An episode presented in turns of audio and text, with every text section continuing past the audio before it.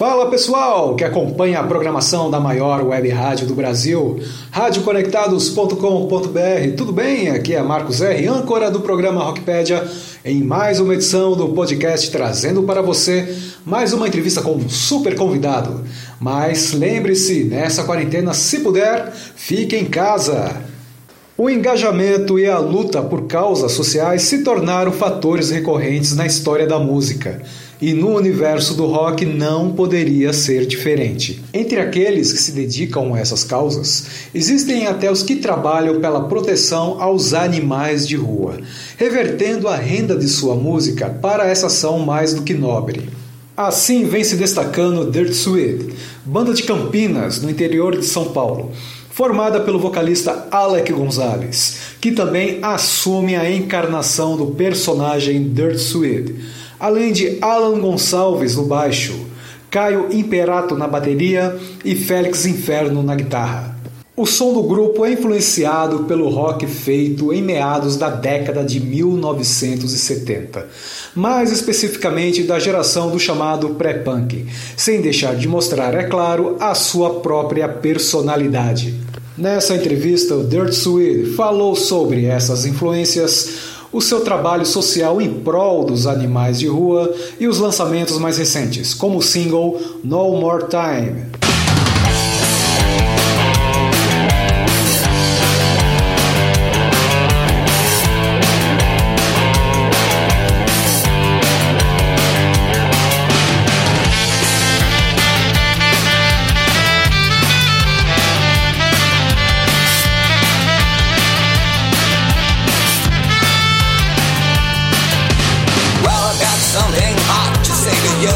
It's not just a song, hope you hit on the groove. There's only one way to be here.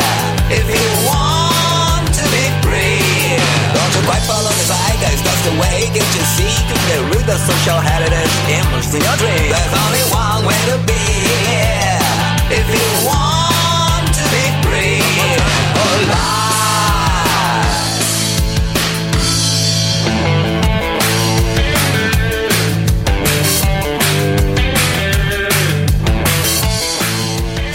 Quem conversou comigo direto de sua residência na cidade de Salto, também no interior de São Paulo, foi o vocalista Alec Gonzalez. Eu comecei perguntando no que ele se inspirou para criar o personagem Dirt Swede e como surgiu o projeto da banda. Oi Marcos, em primeiro lugar eu queria dizer que é um prazer poder estar dando essa entrevista para você e poder falar um pouco mais sobre o meu trabalho para os ouvintes do seu programa, que por sinal tem um formato muito bacana e eu fico muito grato pela oportunidade. É, Dirty Swede não é exatamente uma banda no conceito de banda que, que normalmente se tem, tá? Eu diria que Dirty Swede é a encarnação musical do meu alter ego eu vejo Dirty Swede como um cantor que precisa de uma banda de apoio para poder se manifestar em cima do palco. Em 2014 eu estava lá tentando coisas novas e surgiu a oportunidade de fazer um curso de produção musical em Nashville e o projeto de encerramento de curso era apresentar um material gravado, produzido, mixado, masterizado e tinha um monte de banda disponível ali oferecendo material para a gente fazer esse trabalho. Mas aí eu resolvi que eu ia fazer alguma coisa minha. Então eu aproveitei a oportunidade que toda essa tecnologia atual propiciava, chamei um baterista e gravei todo o resto. As coisas surgiram meio de trás para frente, tá? Foi um trabalho gravado que começou a tocar no rádio antes de ser lançado e aí depois foi lançado sem haver uma banda. Isso aí que eu comecei a correr atrás de músicos para montar uma formação e poder se apresentar comigo. E esse processo todo levou cerca de um ano, desde a gravação até o nosso show de estreia. A intenção não era lançar, a intenção era só apresentar esse material como projeto de encerramento de curso. Só que um belo dia meu professor me manda uma mensagem e diz: Meu, sua música está tocando em uma rádio lá no México e eles estão anunciando com o seu nome, porque não tinha nome de banda, não tinha nome no projeto, enfim. Eu disse para ele, como assim? Tocando em uma rádio no México, né? Ele disse, ah, porque o material estava bacana, eu acabei repassando para uns amigos, no fim fugiu do controle, eu achei que você ia gostar de saber que está tocando. Mas eu acho que você devia pensar nisso, eu acho que você devia pensar em levar isso adiante, em colocar uma roupagem nisso, colocar um nome. E na ocasião, eu estava lendo a biografia do Peter Chris, do, do, primeiro baterista do Kiss, né? E estava vendo uma passagem onde ele dizia que na adolescência, o primeiro baseado que ele fumou, ele ganhou de um morador de rua. Uh, ele não sabia o nome do cara, mas pelo aspecto físico do cara, molecada do pedaço ali que estava acostumada com ele chamava ele de Dirty Swede. E eu achei que podia ser um nome interessante. Eu virei pro meu professor e disse: tá, disse para eles que é o Dirty Swede. E ele caiu na gargalhada e eu percebi que talvez para um nativo norte-americano esse nome tivesse um impacto muito diferente até do que tinha tido para mim. Então ele me explicou, ele me contou algumas histórias que justificariam esse apelido e acabei até sabendo que é o nome de um sanduíche, que uma rede de lanchonete especializada em sanduíches de bagel, aquele pãozinho judeu redondinho com furo no meio, né? O x-tudo deles se chama Dirty Swede. Eu fiz a pesquisa para ver se o nome estava disponível, se o domínio estava disponível e apesar de ser um termo bem mais comum do que eu imaginei que seria, estava tudo disponível, então eu acabei registrando o domínio, acabei registrando o nome e ficou definido que o nome desse projeto seria Dirty Swede. Só que na hora de lançar não tinha uma banda para tirar uma foto, né? Nem mesmo o Batera ele fazia parte da banda, era só um músico de estúdio. E eu acho que eu não tava com autoestima legal na época para lançar assim o primeiro trabalho já de cara com a minha foto sozinho, com a, com a minha cara na capa. Então eu pensei num personagem, como eu sempre gostei muito de desenhar também desde criança, eu acho que antes mesmo de pensar em ser músico, eu imaginava que eu fosse desenhar história em quadrinhos. E aí eu achei interessante deixar no ar essa coisa dúbia de que um personagem podia ser simplesmente um mascote que representasse uma banda, ou ele podia ser o um personagem que representasse um cantor. E a ideia da caveira foi por ser uma coisa minha, muito íntima. E os cassetes, porque faz parte total, assim, da minha educação musical, né? Na época que eu comecei a curtir som, não tinha grana para ficar comprando LP. Eu ficava sem comer na escola para guardar dinheiro do lanche para comprar um ou dois LPs no mês, quando muito. E normalmente a gente ia entre amigos até a loja de disco e cada um comprava uma coisa diferente e a gente comprava fitas virgens e trocava os discos e um gravava o que o outro tinha comprado. E eu tenho muito mais fita cassete do que LP, por exemplo, na, na minha coleção. E aí eu achei que era bacana pegar essa caveirinha, colocar ali o, as catraquinhas de cassete, feito os olhos e, e quando eu botei no desenho eu vi que realmente deu um efeito legal e ficou ficou sendo a carinha do Dirty Sweet. Depois eu sentei com um amigo meu, que é cartunista, e a gente acabou desenvolvendo um corpo para ele e umas roupas e eu também desenvolvi os traços psicológicos e a gente tem um projeto paralelo aí de estar tá fazendo uma história em quadrinhos para esse personagem. Também perguntei como surgiu a ideia do Dirt Swede abraçar uma causa em defesa e cuidado aos animais de rua. Ah, eu acho que foi só uma continuação do que eu já vivo no dia a dia, já desde a minha infância. A minha mãe sempre fez esse trabalho e hum, a gente faz uns trabalhos de resgate juntos e a gente recolhe gato abandonado e a gente consegue dono para eles e a gente cuida dos bichos sem dono. Então já é uma coisa que faz parte de mim. E por coincidência, na época que eu fui lançar esse primeiro trabalho, eu estava acompanhando um resgate de boi abandonado em Santa Catarina parece que o pessoal tem o hábito de pegar o boi velho que só dá despesa, não dá mais lucro e abandonar na estrada para morrer de fome. Só que em uma determinada região ali chegou um absurdo, que tinha mais de 50 bois abandonados e eles estavam ali comprometendo o trânsito e causando acidente, e morrendo atropelado. E um grupo de resgate se mobilizou para recolher esses bois e levaram para um sítio e acabaram ficando endividados. Curioso porque enquanto os bois estavam abandonados na estrada, para o governo simplesmente. Eles não tinham dono e nada estava sendo feito. Mas uma vez que esse grupo recolheu e se propôs a cuidar deles, o governo caiu em cima, dizendo: então agora vocês são responsáveis e precisam apresentar toda a documentação que os donos de animais normalmente precisam apresentar. E aí eles acabaram contraindo uma dívida muito grande. Eles abriram uma vaquinha virtual para quem pudesse colaborar. E eu imaginei que prensar uma quantia pequena de disco físico nem ia fazer muita diferença no impacto do lançamento do trabalho se ele fosse simplesmente virtual. E se eu fosse esperar vender esses discos para pegar o lucro e destinar para eles, talvez fosse tarde demais, a necessidade deles era mais urgente. Então eu resolvi que a grana que eu ia investir no lançamento físico desse disco ia toda para essa vaquinha. E não era nada perto do que eles estavam devendo, mas enfim, foi o que eu pude fazer para ajudar. E algum tempo depois eu soube que o problema estava resolvido, que toda a documentação dos bois estava em ordem, então o governo tinha assumido eles encaminhado para o santuário. Eu gostei muito da sensação de ter podido ajudar.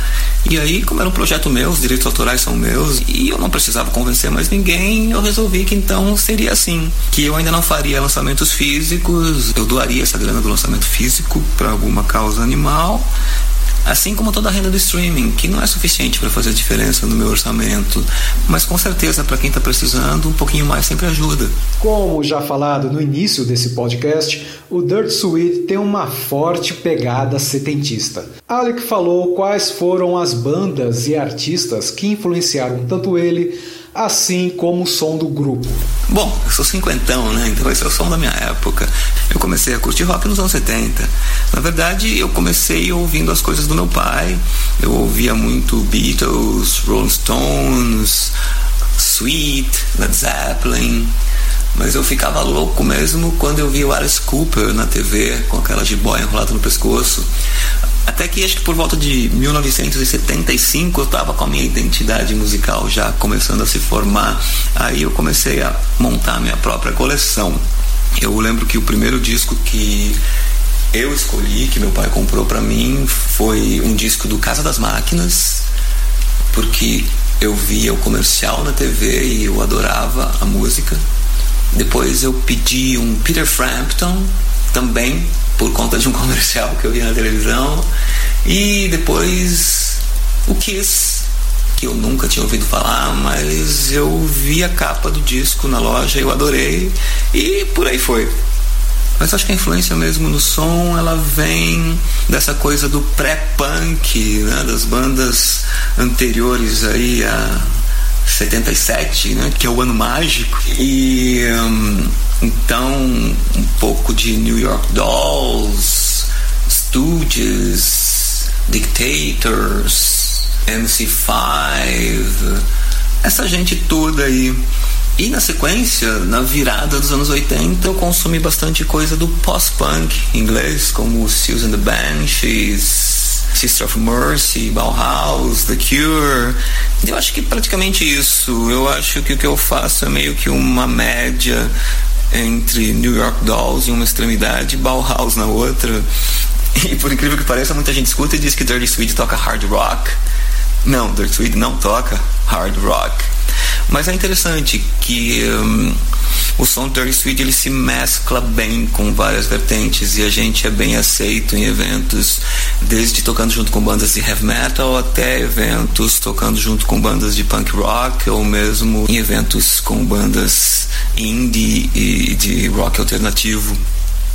Também perguntei a Alec sobre os lançamentos mais recentes da banda. Eu venho trabalhando em porções pequenas na verdade, eu gostaria de lançar material com mais frequência, porque às vezes eu olho para trás e eu tenho medo de chegar no fim da vida e não dar conta de colocar para fora tudo que eu já escrevi.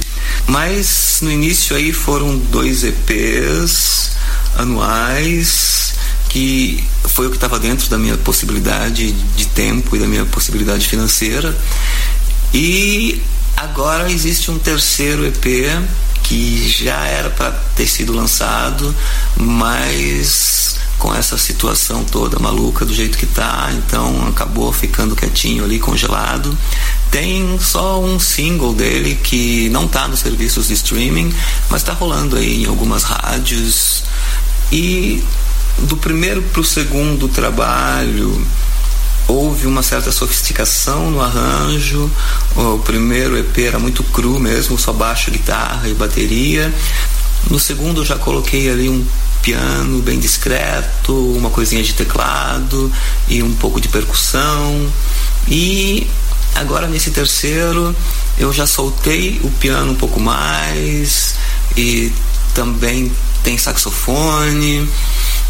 A intenção é deixar bem claro que o Dirty Swede não se encaixa exatamente em nenhum rótulo, mas eu tenho um certo receio de fazer isso de uma maneira muito radical e acabar sendo mal entendido. Então eu vou soltando essas músicas com arranjos diferentes aí em doses homeopáticas. Alec Gonzalez também explicou sobre como estava a sequência de shows do Dirt Swede antes da pandemia. É, essa é a coisa mais triste de lidar, né? A gente vinha tocando praticamente toda semana. Aqui no interior, por incrível que pareça, existe uma cena muito forte, bastante espaço para tocar. Campinas, principalmente, tá? Existe um movimento em Campinas, um coletivo chamado Central do Rock, do qual eu tive o privilégio de ser convidado para fazer parte da diretoria esse ano. E eles movimentam muito a cena, eles organizam eventos com respaldo do poder público, eles estimulam aos bares, os contratantes, a abrir espaço para som autoral e vem tendo um resultado interessante. Então a gente tinha lugar para tocar na região de Campinas praticamente toda semana, às vezes até mais de uma vez no final de semana. E infelizmente agora isso está tudo suspenso né, por tempo indeterminado. Embora dentro da Central do Rock a gente tenha se mobilizado para encontrar bastante alternativas, então a gente tem feito muito collab, a gente tem feito umas sessions e umas lives e tentando manter o pessoal ativo, né? porque hoje a Central ela representa mais de 100 bandas na região metropolitana de Campinas. Então você imagina que é um monte de gente, né, que deve estar aí entediado, ansioso para botar a mão no instrumento e para sair fazendo rock and roll. Alec também falou se acha que o ativismo por diversas causas no rock se tornou algo constante ou falta ainda mais engajamento? Bom, eu me lembro desde lá de trás, né, do USA for Africa, do Hearing Aid, Live Aid e até mesmo das ações do YouTube. Eu acho que o rock sempre teve essa pegada, né, de de estar tá envolvido com alguma coisa positiva, com alguma coisa boa.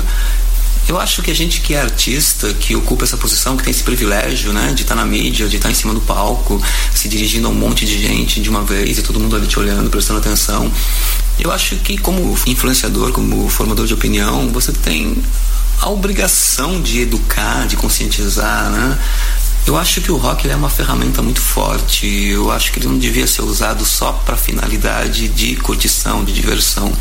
Embora eu goste muito mais de Motley Crue do que de Bob Dylan, mas no trabalho que eu faço eu faço questão que as letras tenham um conteúdo, que, que elas passem uma mensagem. Agora, quanto ao engajamento, nunca é demais. Né? Quanto mais gente engajada com alguma causa, mais situações vão sendo resolvidas aí, ou pelo menos amenizadas, como nessa época de, de pandemia, né, a gente tem visto muita gente unindo o útil ao agradável, né, aproveitando a oportunidade de fazer uma apresentação virtual, de ter uma divulgação ampla, em troca de tocar por uma causa, como foi o caso aí da gente ter tido a oportunidade de tocar nessa live solidária para arrecadar fundos para os hospitais de Campinas e região. Ultimamente tem surgido no Brasil e no exterior diversas bandas que fazem o seu som influenciado pelo hard rock, glam rock ou a fase pré-punk, todos da década de 70. Alec Gonzalez deu a sua opinião sobre o que ele acha disso e ao que se deve esse fato. Olha, se eu for falar da minha opinião pessoal, eu diria que porque essa aqui é a música boa de verdade e finalmente está caindo a ficha da galera. Agora, se eu for falar pelos dados do Analytics, do meu site ou mesmo dos meus serviços de streaming, eu acho que é porque o pessoal da nossa idade, da minha idade, eu, é uma geração aí que ainda não envelheceu, que não encaretou, que continua curtindo rock and roll e é o pessoal que tem o privilégio, né, de já estar tá estabilizado ou a caminho e então ter essas possibilidades de consumir. Eu vejo, por exemplo, pelas nossas estatísticas, que 80% do pessoal que acompanha a gente é um pessoal aí acima dos 35 anos de idade, com o grosso mesmo por volta dos 40, 45. Então é bem reflexo mesmo, né, de uma de uma galera que ainda continua curtindo aquele som que elas curtiam lá atrás. Embora também tenha uma galera jovem chegando aí, né? Eu acho que a galera que está sendo bem orientada pelos pais, né? Como o meu filho, por exemplo, o Alan é o baixista que me acompanha com o Dirty Sweet, ele tem 25 anos de idade e ele curte muita coisa que eu curto e ele me apresenta bandas novas às vezes, bandas dessa safra nova que você mencionou, fazendo esse som que remete ao som que a gente ouvia nos anos 70. E você vai ver as bandas, elas são bandas de pessoas que já têm uma certa idade. Divertido isso, né? Você hum, pensar que algum tempo atrás a rebeldia do rock ela estava no fato de ser jovem, de contrariar o que os velhos diziam, e hoje a gente que é velho acaba sendo ídolo da moçada, né? Eu tenho um amigo que ele diz isso mesmo, ele fala é a gente que é idoso que tem que mostrar para essa galera mais nova aí como é que se faz rock and roll de verdade. Perguntei também como foi a experiência de participar da live solidária, que aconteceu no dia 12 de julho, com alguns outros nomes da região. Foi interessante, foi gratificante, apesar de que houveram problemas técnicos e a nossa participação acabou precisando ser adiada por duas vezes, mas finalmente aconteceu no domingo, dia 12, até legal, porque foi a véspera do Dia Mundial do Rock. E bacana porque existe um engajamento mesmo, né? O pessoal está bem preocupado com essa situação e o pessoal assiste, contribui. E a proposta é bem interessante, tá? Porque não existe um intermediário nas doações, né? Como normalmente sites que fazem lives por uma causa acabam ficando com uma porcentagem. Não, no caso da live solidária, não há intermediário nenhum.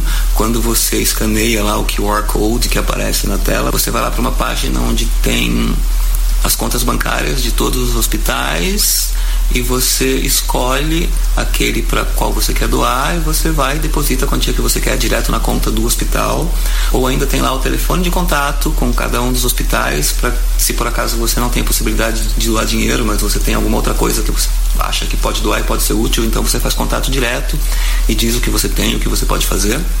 Ele é um público bem legal, e o line-up do evento ele é bem diversificado, então o dia que a gente tocou, tinha mais uma banda de rock, tinha um grupo de pagode, uma dupla sertaneja, e você acaba apresentando seu trabalho para pessoas que não são necessariamente aquele seu nicho específico, mas que também acabam conhecendo seu som, acabam curtindo, acabam fazendo um contato, até mesmo porque o nosso som ele é bem radio friendly, como se diria, né? E por isso que a gente foi indicado para representar a Central do Rock, já que esse evento ele não ia ser um evento específico de, de rock, ia haver apresentações musicais de outras vertentes, então a gente achou interessante não colocar uma banda que destoasse muito do contexto, né? uma, uma banda que fizesse um som mais acessível.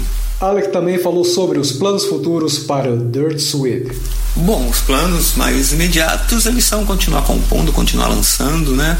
Embora continuar compondo é uma coisa que me assusta, porque eu tenho medo de não conseguir dar conta de mostrar tudo que já foi composto, mas eu não consigo parar, então o jeito é correr atrás do prejuízo. Nesses contatos feitos aí nas collabs, tem surgido possibilidades de, de parcerias, então foi até interessante que esse terceiro EP ele ficou com o lançamento meio suspenso, porque eu tô dando uma reformulada nele e vão entrar mais músicos convidados. Tem uma música, por exemplo, que eu vou dividir os vocais com a minha amiga Jazz, dos Red Rivers. Tem uma outra música que estava faltando só gravar a parte do coral municipal aqui da cidade de Salto. Eles iam entrar cantando no final da música, encobrir a banda, ia ficar aquele tempo prolongado, só o coral fazendo na na na na, na do refrão. E, infelizmente, devido aí ao isolamento, não foi possível reunir o coral e fazer a captação. Então, isso vai ser feito também de maneira colaborativa com o pessoal da Central do Rock, tá? Convidei todo mundo aí das mais de 100 bandas. Quem quiser cantar o Nananá comigo, só gravar no celular e mandar e a gente encaminha para o estúdio. E outras parcerias que já vinham rolando de antes também, que continuam sendo desenvolvidas. Já existe um projeto que estava rolando aí desde o início do ano, uma parceria com o DJ Yol, que é um ex-integrante do Two Fuel, é um cara bem conceituado aí entre o pessoal que frequenta rave, que curte música eletrônica. A gente tem feito umas músicas juntos, então entra a minha voz com o instrumental dele e depois eu faço uma versão Dirty Sweet com a minha pegada para a mesma música, para a gente também poder tocar essa música ao vivo enquanto ele estiver tocando nas raves. E o mais legal é que essas músicas elas foram compradas pela Universal Music e seriam lançadas em abril não tivesse acontecido o que aconteceu. Então, o lançamento por enquanto está suspenso. Mas o contrato está assinado, as músicas estão lá com eles, é só esperar o momento certo aí que vai acontecer. E ele termina deixando uma mensagem para os ouvintes do programa Rockpedia na Rádio Conectados e também para todos os fãs da banda Dirt Sweet. Obrigado de coração pelo tempo de vocês, pelo tempo que vocês dispensaram aí para me ouvir falar sobre o meu trabalho, dar o meu recado. Quem ainda não conhecia, convido para visitar os canais do no YouTube, no Facebook ou mesmo nos aplicativos de streaming. O trabalho é distribuído pela City Baby e eles colocam a música em todos os aplicativos de streaming do mundo. São mais de 150, tem alguns que eu nem conheço, provavelmente algum exclusivo da China, da Índia, da Rússia, mas a gente está lá. E onde você escutar, a grana está entrando. E essa grana que está entrando, ela está indo direto para o resgate e manutenção de abrigos de gatos resgatados na rua. Inclusive, queria aproveitar mandar um abraço aqui para o meu amigo Bejoca, do Galpão Motor Rock, de Votorantim. É um espaço muito bacana. É uma chácara com um salão, um bar e um palco muito bonito, onde normalmente ocorrem eventos de rock e onde ele abriga a gataiada toda que ninguém quer. Inclusive no Carna Rock de Campinas, que foi sensacional esse ano, teve um público rotativo aí de mais de 3 mil pessoas. O evento era público, era gratuito, mas tinha um chapéu para doações na entrada. E no final do evento a gente fez uma reunião para resolver o que ia ser feito com essa grana arrecadada e eu sugeri que fosse destinada para compra de ração para os gatos do Beijoca e a grana foi repassada para ele e ele fez muito bom uso. Então é isso. Vamos esperar que esse momento ruim passa, uma hora ele acaba. Enquanto isso, vamos curtindo muito rock and roll sem sair de casa e esperar que logo logo a gente está por aí de novo, subindo os palcos. Valeu! E como valeu! Agradecemos ao grande Alec Gonzalez por ter concedido essa bela entrevista falando do seu projeto, a banda Dirt Swede. Eu sou o Marcos R e este foi mais um podcast do programa Rockpedia no site da maior web rádio do Brasil, radioconectados.com.br. Eu fecho essa edição com o som do Dirt Sweep. Um abraço a todos e até a próxima!